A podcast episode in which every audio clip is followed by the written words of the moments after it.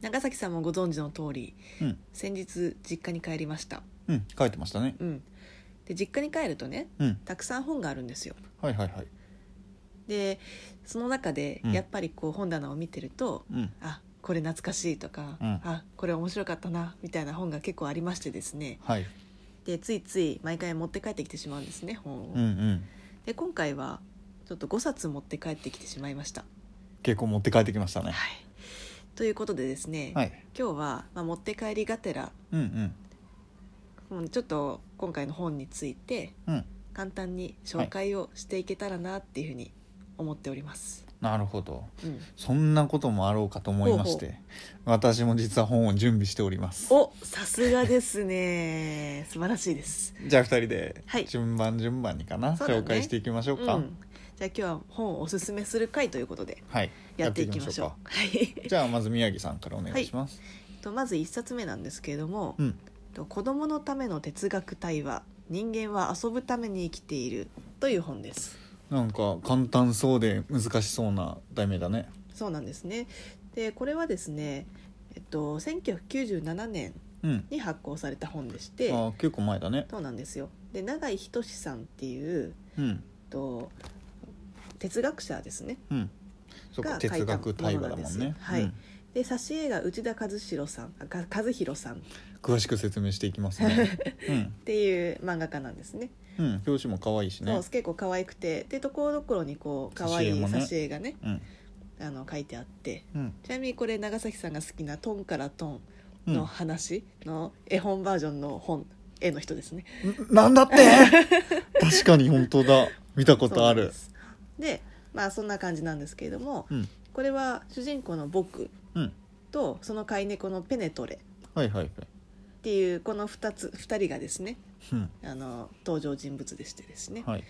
でこの2人がと、まあ、40個の哲学的なテーマに関してうん対話をしていく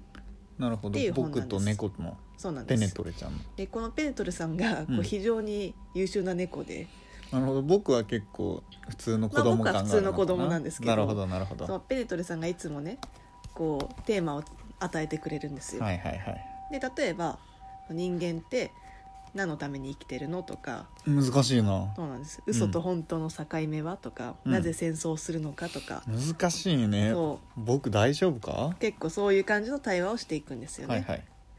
でその中で私が、まあ、結構印象的だったのは、うんこの元気が出ない時どうしたらいいかっていううんうんテーマでですねうんうんで、まあ、僕が友達と喧嘩した時とか元気が出ない時とかどうすればいいのってうんいう時にベネトレさんがねあの、まあ、気分とか感情っていうのは無理に抑え込もうとすると心の中でくすぶり続けるんだとうんだから忘れるのが一番だと。はいはいはいはいでただ忘れるのにあ忘れたいのに忘れられないっうん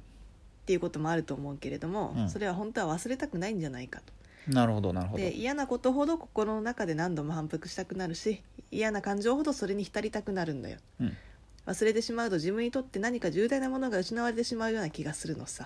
っうんて言ってるのねかっこいいこと言うそうね結構かっこいいこと言うんですよ、でまあこんな感じで、なまるほあ、どペねネトレさんが答えつつはいはいはいただこれが別に答えではなくてうんこれについて僕っていうのもうんその意味について考察していくっていうなるほど内容なんねです、なのでこれはまあ基本的には子供がねその哲学っていううんものに関して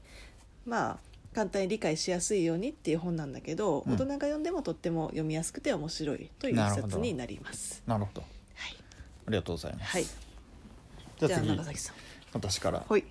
最近話題になっているはいはい、 「君たちはどう生きるか」という本あであすー、はいねはいはい、漫画になってましたよね最近。そうなんですようん漫画が出てまあ結構漫画出る前から結構大学生の最初らへんかなうんうんに初めて読んだんだけはどいはいそこから3回4回とうんうん、繰り返し読んでる大好きな結本ですね構読んでますねうんこれもその本とちょっと似てる節があって、登場人物のコペル君うん、が主人公なんだけど、うんうん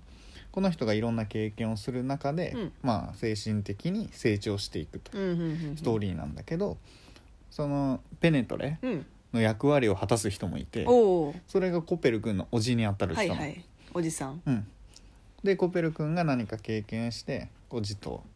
なんか会話して、うんうんその後におじが「なるほどね」っていうことでコペル君宛てにうん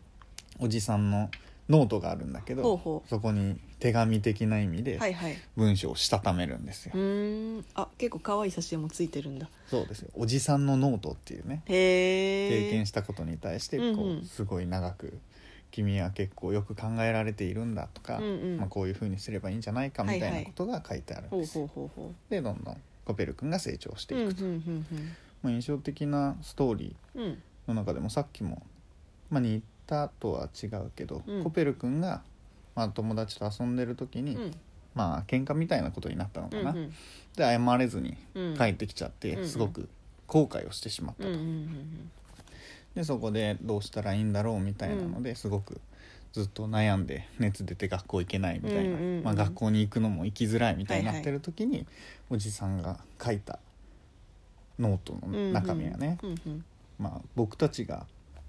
今回うんの思いに打たれるというのは自分はそうでなく行動することもできたのにと考えるからうだ、ん開墾かな開墾、うんうんそれだけの能力が自分にあったのにと考えるからだうんまあ後悔するということは決して悪いことではないと、うんうん僕は本当は正しい行いができたはずなのに、うんその時できなかったうんうんだから君は決してそれが悪いことではないとうんうん自分の過ちを認めるのはうん辛いが、うんしっかりその過ちを自分が思えてるってことは君は正しいことができるうん子なんだよみたいなことはいをはいノはいートにしたたはいめはいはいでその後コペル君もそういう思いを受けて、うんしっかり謝って仲直りするみたいななるほどねこういうふうにいろんなストーリーがあって、うんうんうんうんどんどん成長していく、うんまあ、我々も読んでああそうだねって自分にちょっと置き換えたりなんかして、うんうんはいはいはいっていうことができるすごくいい本なんですよ。なるほどねうん、じゃあ結構その子供時代の苦悩みたいなものに関して、うんうん、まあ、このおじさんからのそうそういう結構子供時代助言っていうかねありがちなところだし、うんうんうんうんコペル君は本当に結構子供なう感んうんじなの、うんうんだから自分に置き換えたりみたいなはいとはいころが結構できたりするの、なるほどねうん、じゃあ結構その子供に読ませたい一冊ですねそうだね、うん繰り返し読んでほしいはいはい一冊ですね、なるほうどんね、じゃあ次は宮城さんはい、えっと、じゃあこれちょっと2冊セットでいきたいと思うんですけれども、えっと爆笑問題あ、ですね爆笑問題いいですね、大好きですで一つが爆笑問題の日本言論うんでもう一つが爆笑問題の日本史言論グレート結構お堅いタイトルだねそうなんですよ、うんで、えっと、この爆笑問題の日本言論に関しては、うんまあ、これが発刊された1999年かなうんうんぐらい当時のその、まあ、大きな事件だったりとか、うんうんそういうニュースに関してこの爆笑問題の太田さんと田中さん2人が、うんまあ、会話形式でうんこれについてうおんうんなるほ話どをねしていくっていう話なんですね。はいはい会話ベースなのそうかなん文で章すというなよのでり文章というより会話ベースなんですね。うんで例えば細川首相辞意表明の巻とかおー愛犬家連続殺人事件の巻とか、結構難しい話題に対して話すんだね、そういう感じの話なんですねうんただまあこれ本当に難しく話すっていうよりもう、んまあどっちかっていうとそのテーマに関して、うんもう太田さんがひたすらボケていってはいっはていいはうい感はじいのあのいつものスイタイルねそう田そうそうそ中うが結構ごごい強めでそ突うなのっ込むとうんルで私が結構好きなのが、うんこのメスゴリラが人間の子供を救出の巻っていうなんじゃそりゃそんな事件がでもそう本当にあったんだも ん実ね際にあったんですねなるほどで、まあ、これ96年の事件でアメリカの動物園でゴリラの囲いの中に落ちてしまった子供をメスのゴリラが助けるっていうニュースうんに関してそれを2人が話しているんですね、でもねこれでね好きなのがねうんうんなんかこのまあ子供が落ちたんですけれども、まあ、メスゴリラが助けたとはいはいで田中さんが、まあ、ところがそのゴリラは子供を襲うどころか逆に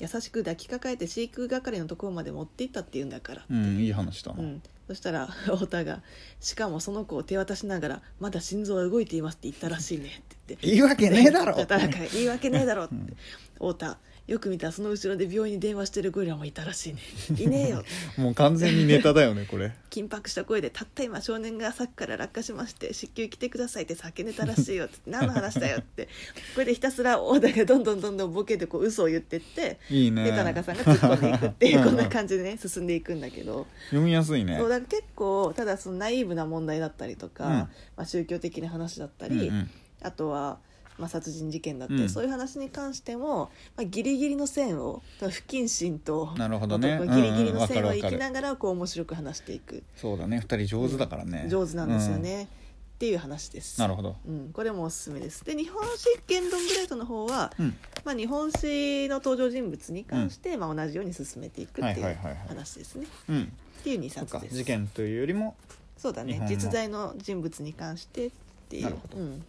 いいですねぜひ読ませてくださいどうぞどうぞです。うんじゃあ最後にちょっと時間もあれなのはいではいサクッと僕から「バナナマン」の最初の本をおまたちょっとかぶせた感じになっちゃったんですけどまあさっきちょっと真面目な感じだったからね、うんうんこういうのもいいかなと、うんうんまあ、時間がないのでこの本はねあのバナナマンの「バナナムーン」っていうんううんラジオがあるんだけど、うんうんそれをまあ文章化したものはいはいみたいな形なんで、うんうんうんまあほんとさっきと同じように設楽と日村うんうのんうん会話が書いてあるみたいな感じですね。うんなるほど。まあ、例えば自分が好きなのは話としてそ50音の最強は「う」っていうほうほうほう「う」から始まる言葉が一番最強だみたいはいはないはいはのいでずっと話してるの、どういう意味宇宙とでかああなるほこうもう雰囲気「うんうんウズベキスタン」みたいなど。もう なんか「裏ビデオ」とか書いてあるから で「ま」から始まる言葉は「いやらしい」とかね、ほうほうほうほまあ、これで僕が好きなのは何でもない日村の名言で、う。うん。これで終わら終わりとさせていただ きます。これ後編も行こうか。後編もいいね、うんじゃあ最後にそれで一旦一部はそうだね第一部終了ということで。象の牙象牙ってうん、あるじゃん、象牙ね。うん象牙かうん象牙は何でしょうっていう質問に対してうん日村が言った答え、うん象の毛をギュッと固めた もの面白い名言じゃあ一部は終わりましょうかはいということで全編終わりです。はい